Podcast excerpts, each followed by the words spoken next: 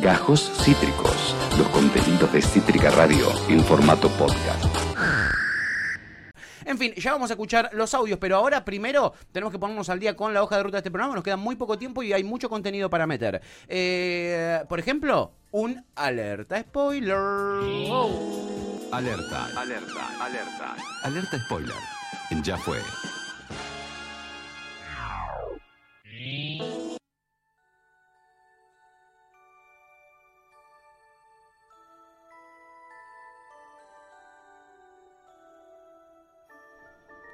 Sí, la musiquita es navideña. ¿Por qué? Porque es la única película navideña que recuerdo en mi vida. Es la única. ¿eh? Es la única eh, peli que recuerdo. Que tengo recuerdo inmediatamente de la Navidad cuando pienso en una película. Ese es mi pobre angelito. No tengo ni idea por qué.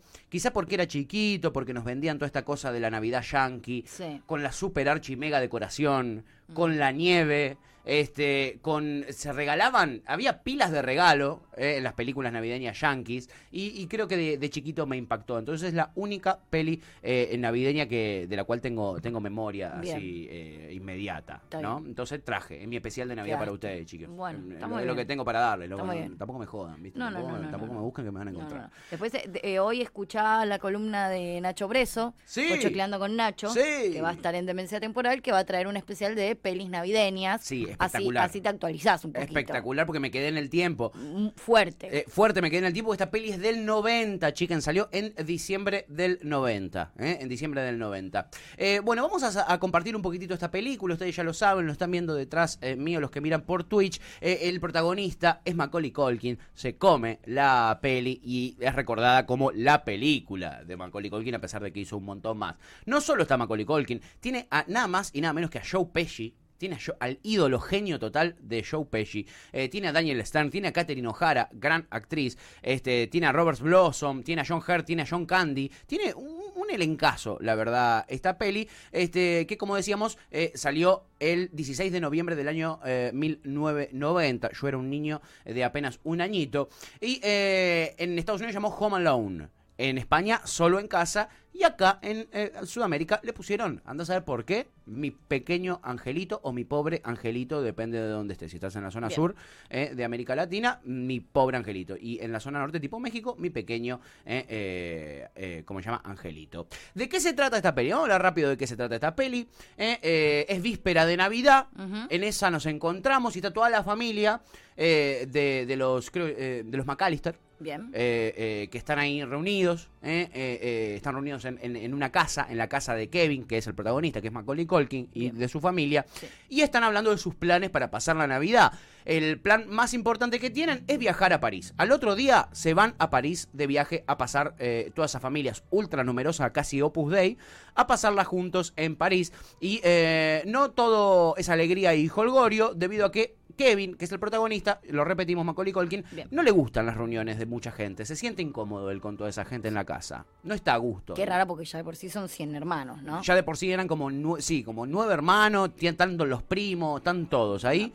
Eh, no le gusta, pero no es que no le gusta porque no le gusta la muchedumbre. No le gusta porque él es de los más chiquitos y sus primos lo bardean, le hacen bowling. Le hacen mucho bowling, Le ¿no? hacen mucho bowling. Sí, Su hermano mayor, que se llama Buzz, tiene una cara de malo. sí. Lo recontra maltrata. Entonces él eh, eh, se empaca, ¿eh? se empaca y este se termina de calentar cuando hay una- un altercado ahí en la cocina ¿eh? y su madre decide castigarlo. Lo castigan. No está de más además recordar esto. Todos claramente tenemos la carita de Macaulay Culkin en mi pobre angelito, Sí. esa carita súper angelical. Sí. Pero quizás algune o, o les más peques Sí. no no la tengan tanto y tengan la imagen de Macaulay Culkin todo hoy. baqueta, todo Hoy. baqueta como ahora. Debo decir que uno capaz, si tiene esa imagen, como le decís Macaulay Culkin, pobrecito, hacen No te da tanta ternura, pero quiero decir que en la película te da mucha ternura. Es un Muchísima. bebito todo ario, rubiecito, de ojos claritos, Sí, todo sí. pequeñito. Sí, y te da un poco de es, el- ternura. es un póster de la juventud hitleriana, ¿no? Li- Literal. Eh, bueno, él se eh, hay toda una discusión, eso lo, él la estaba pasando mal en la cocina, que esto que el otro, y la madre lo castiga eh, y lo manda al tercer piso de la casa.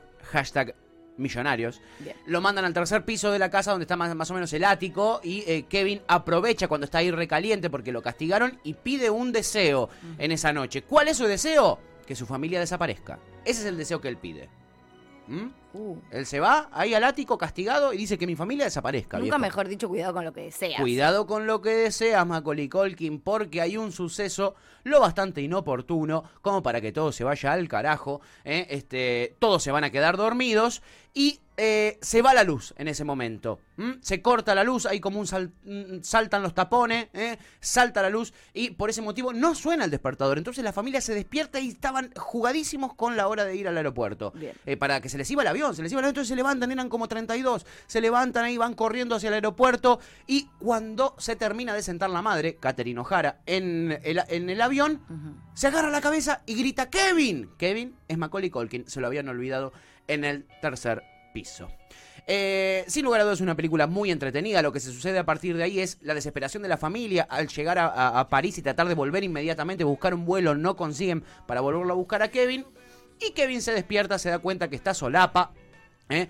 Y eh, empieza a... Pobrecito. Fiesta igual. Fiesta total. Fiesta. Empieza a vivir eh, la vida de la libertad, ¿no? Lo que todos queríamos cuando éramos niños. Lejos de ser un niño pequeño que se asusta y se angustia porque no está su familia, dice, soy yo. Esta es la mía. Soy yo en pantuflas. Exacto. Hace todo lo que hacen los grandes. Incluso la imagen que ustedes ven aquí detrás mío en Twitch, que es él agarrándose de la cabeza y eh, agarrándose los cachetes y gritando, es una escena que quedó icónica, ¿eh? quedó como una marca registrada de la peli y es un momento en el que él se afeita. ¿Cómo se afeitaba el papá? Porque como está el pedo en la casa y quiere hacer la cosa de los grandes, él se afeita. ¿Se corta toda la jeta? No, se afeita y se tira, el- se tira perfume como hace su papá. Y le arde toda la jeta mal. Entonces él hace así, ah, y se agarra y grita. Bebito. Eh, lo loco de esa escena es que queda para la posteridad, pero no estaba preparada que sea así. Lo que él tenía que hacer era hacerse cachetearse un poquito así como hacía el padre y gritar. Pero a él le salió a hacer eso, dejarse la mano pegada a los cachetes y gritar. Y de ahí sale la imagen, es una improvisación del eh, joven Macaulay Culkin. Hermoso. Este, ¿qué pasa después? Bueno, eh, a al haber un montón de familias que no estaban en su barrio porque se habían ido de vacaciones para pasar las fiestas, hay dos chingüengüenchas este, que eh, son los chorros y que le apuntan a la casa de él para ir a chorear porque la familia se había ido, digamos, ¿no? Sí. Este, habían choreado en varios, en varios lugares este, de- de- del barrio. Y eh, Macaulay prepara una serie de trampas para cuando lo vengan a robar, este, eh, que no lo puedan hacer. Eh, tirar brea en el piso, eh, martillos atados a una soga que cuando abrís una puerta te pegan un martillazo en la frente y un montón de situaciones de violencia física, Bien. este, Heavies. a- heavies, apelando al humor físico, heavies, heavies, heavies, este, que terminan con él en, en una otra mítica escena donde él dice, este, mm, como se llama, esta es mi casa y la voy a defender. Ese es, ese es lo, lo clave y se pone a defender su casa en la ausencia de, Su trinchera. de sus adres. Y ahí estamos viendo algunas de las imágenes, deja sogas en el piso, ellos se caen, se rompen la cabeza. Es impresionante, es impresionante. Y ahí empieza la verdadera película, toda la comedia que es él este, tratando de que no lo agarren los ladrones y de lastimarlos y de echarlos a los ladrones. Finalmente este, eh, lo consigue con lo justo y llega a la familia y viva el amor y viva Estados Unidos y este eh, todo, y viva la plata. Un poquito es así.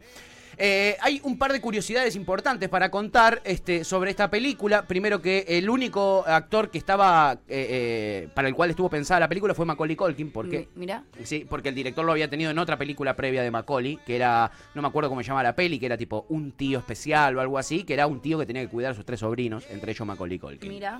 Eh, fue el único. Los demás, eh, eh, ninguno de los que estaban pensados se pudieron hacer. El, el ladrón de rulos estaba pensado para Robert De Niro.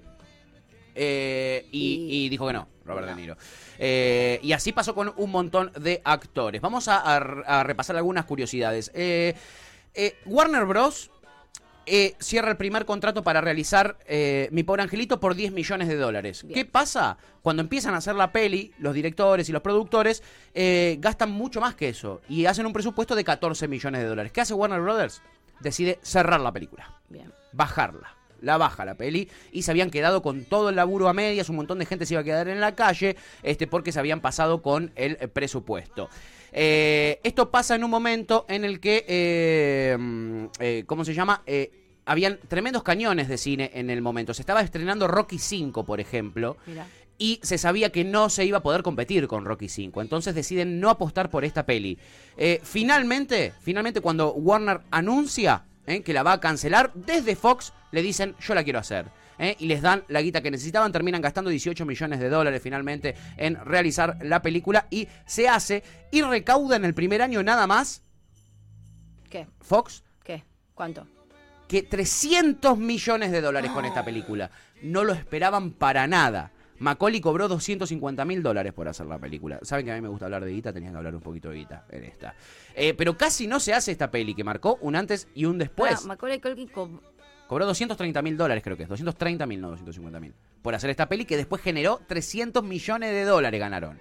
¿Eh? Tremendo. que además estamos hablando del año de los 90. Eh, totalmente. 1990. Totalmente. Eh, después hay algunas curiosidades que le van a gustar a Nacho Breso, columnista de Demencia Temporal, y, y que son esas cosas que a él le interesan, como por ejemplo todas las primeras escenas de Macaulay te lo muestran de arriba y de lejos la cámara, para que vos lo veas chiquitito y desprotegido. A partir de que él se queda solo, lo- los planos son eh, enteros hacia él y le dan mucha más personalidad y fuerza al personaje, este que luego se termina eh, imponiendo y defendiendo su casa. Amo ese dato. Es, es un, es un dato que me pareció curioso. Y después otro de los datos curiosos es Joe Pesci, acostumbrado a hacer películas de mafiosos, le dieron el guion y él no sabía actuar guiones que no digan fuck cada cinco minutos, o mierda, o coger cada cinco minutos. Entonces él lo reescribe con la palabra fuck un millón de veces y el director se lo cambia por fridge, que quiere decir heladera y es como decir la punta del obelisco en vez de la, la puta que lo parió, digamos, ¿no? Eh, y Joe Pesci eh, decide, para darle miedo a Macaulay Culkin, no interactuar con él en todo el rodaje, solamente en las escenas. Entonces no lo veía para darle verdadero miedo a Macaulay Culkin. Las escenas que se lo ve a Macaulay con miedo es porque de verdad le tenía miedo a Joe Pesci, porque incluso en los ensayos Joe Pesci le llegó a morder la mano y lastimarlo a Macaulay Culkin. De tan metido en personaje que estaba. No. Y eso no formaba parte del guion. En una, cuando él lo agarra del cuello a Macaulay Culkin y lo, y lo levanta, ¿eh? este, le dice, te voy a morder los dedos, y le muerde los dedos y lo lastima a Macaulay. Pobrecito. Pero estaba muy en personaje, Joe Pesci. Bien. Estaba muy metido en el personaje. Bien. ¿eh? Este, después hay una escena icónica también que es cuando una tarántula le camina por la cara a uno de los, este, eh, de los ladrones. Bueno, esa escena también fue improvisada y no estaba preparada. Entonces el actor no lo había ni ensayado y el grito que se ve de la tarántula caminándole por la cara es real. Bien. Es real, es completa improvisación. Después, eh, algo muy curioso es la tensión que se vivía en las escenas de golpes, porque hay muchísimos golpes y son muy duros. Eh, los Sí, dobles. Y, y era una época en la que tampoco estaba establecido tanto como una práctica como hoy. Claro. ¿no? Que hoy existe directamente como eso, teatro físico. Exacto. Que, que se aprenden todas estas cosas. Totalmente. de otro- desde otros lugares. Entonces lo que te cuentan los que participaron del rodaje es la tensión que había en los momentos donde los dobles se rompían en pedazos, se saltaban y se caían de cabeza por una escalera este, y, y- y se grabó con mucha tensión momentos que después nos hacían cagar de risa a todos. Hay que decir, los momentos más graciosos eran esos, pero fueron grabados con muchísima tensión. Este, y por último, porque ya no hay más tiempo y se nos viene la columna de ciencia, este, tenía un montón de cositas más, pero no hay más eh, tiempo, hay una teoría conspiranoica con respecto a mm, eh, mi pobre angelito. Es la aparición como extra de Elvis Presley. Un montón de fanáticos de esta película y de Elvis lo detectan en una escena en el aeropuerto cuando la madre, Catherine O'Hara, está tratando de conseguir este, eh, ¿cómo se llama? Un pasaje de vuelta. Eh, mientras ella está peleando con la gente en el mostrador para que le den eso, eh, aparece Elvis haciendo la cola este, eh, para sacar un boleto también. Eso es lo que dicen, que es Elvis. Vos lo ves y no es Elvis para nada, eh, te lo digo para nada. Ni de para cerca, nada ¿no? es Elvis, no, no, este, para nada. Pero bueno, lo quería contar porque este programa es muy conspiranoico y está lindo eh, este, saber que, que- que hay una conspiración también detrás de mi pobre angelito, Bien. ¿no? Che, mientras hablabas estuve viendo, bueno, desde ya que uno cuando piensa en Macaulay Culkin es muy difícil no recordar y no pensar en todos estos actores hollywoodenses, Sí. Niñes, que son muy niñes eh, prodigio y con mucho prestigio y grandes, grandes actores y actrices de chiquitos y cómo después se destruyen la vida, ¿no? Total. Hay innumerables ejemplos que está bueno en algún momento poder traer. Y también estuve leyendo, estaba leyendo mucho y viendo mucho sobre películas Sí. eh, en las que actuaba él. Me parece también muy interesante qué onda con Mac- Macaulay Culkin. Es un muy buen que Algún onda con. Es un muy, muy buen que onda con. Sí. eh, la última gran película que él hizo fue en el 2003. Mira, O sea, esa fue como, que es Party Monster, sí. que es un peliculón. Esa es una gran película para ver de él. Y después fueron todas muy de chiquito en los 90. Todas Y muy después- Y chiquititas, después se destruyó mucho. Total, totalmente. mu- muy, triste, como el. No el final, porque todavía por suerte no terminó su vida, pero ha sido muy triste el desenlace que ha tenido la vida de él, pudiendo ser otra cosa, ¿no? Totalmente, amiga, totalmente. Mientras lo vemos a él de grande haciendo la recreación eh, de este el Home Alone Again. eh. Es una especie de. Es, es una publicidad de Google Home este, con, con Macaulay Culkin ya de grande, eh, reviviendo en esa casa que queda en Illinois, la casa real, y se volvió un atractivo turístico. Otro de los detallitos, antes de irnos, en Polonia es una tradición ver Mi Pobre Angelito en Navidad. Es el único país en el mundo donde ha generado una locura tremenda y ya es cultural, eh, se pasa en todos los canales de televisión Mi Pobre Angelito para que la gente lo vea. Igual acá en Argentina se pasa todos los años también. Sí, ¿no? Si el sábado o el domingo no la ves en algún canal, Es raro, es raro. Sí. Este, bueno, chicos, con esto damos por culminado mi pobre angelito de la alerta spoiler de esta previa de la Navidad que estamos teniendo en Ya Fue. Y ahora vamos a ir con un eh, temuki, eh, este, antes de, eh, eh, ¿cómo se llama? Pasar a la ciencia.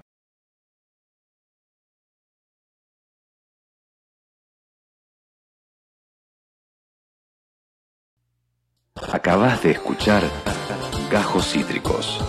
Encontrá los contenidos de Cítrica Radio en formato podcast en Spotify, YouTube o en nuestra página web.